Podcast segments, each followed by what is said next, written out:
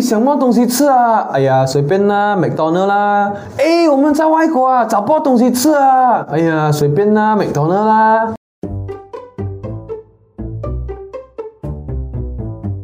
每天一分钟，越来越成功。早上好，我们每次啊想不到要吃什么的时候呢，会不会说最后的选择肯定是美多呢？不会错。虽然啊，对于有些人来说呢，美多呢它不健康，但是啊，我们不可以忽视它为餐饮业，尤其是标准化的商业模式所带来的巨大贡献。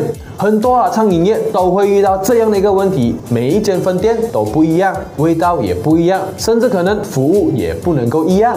那美多呢做的最让我佩服的地方呢，就是全世界不管是什么角落，完完全全的一模一样。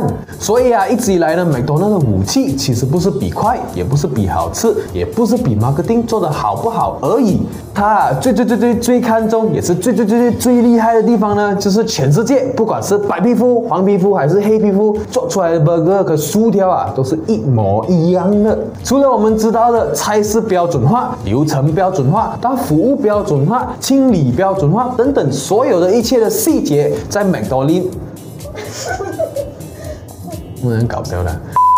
除了我们知道的菜式标准化、流程标准化、到服务标准化、清理标准化，所有的一切的细节，在美多那里面都是能够标准化的，东西都标准化，而且每一个步骤都是与全世界每一个分店都是一模一样，要求也一模一样。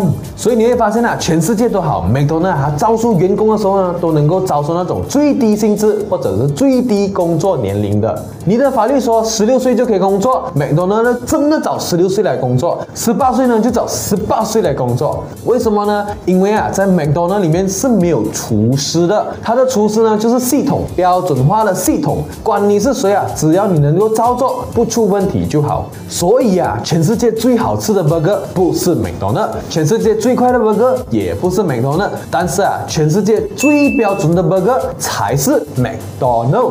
好啦，今天我们的商业三六笔记呢就分享到这里了。喜欢我的。影片的朋友可以 like and share 给身边创业的朋友知道。我们明天见。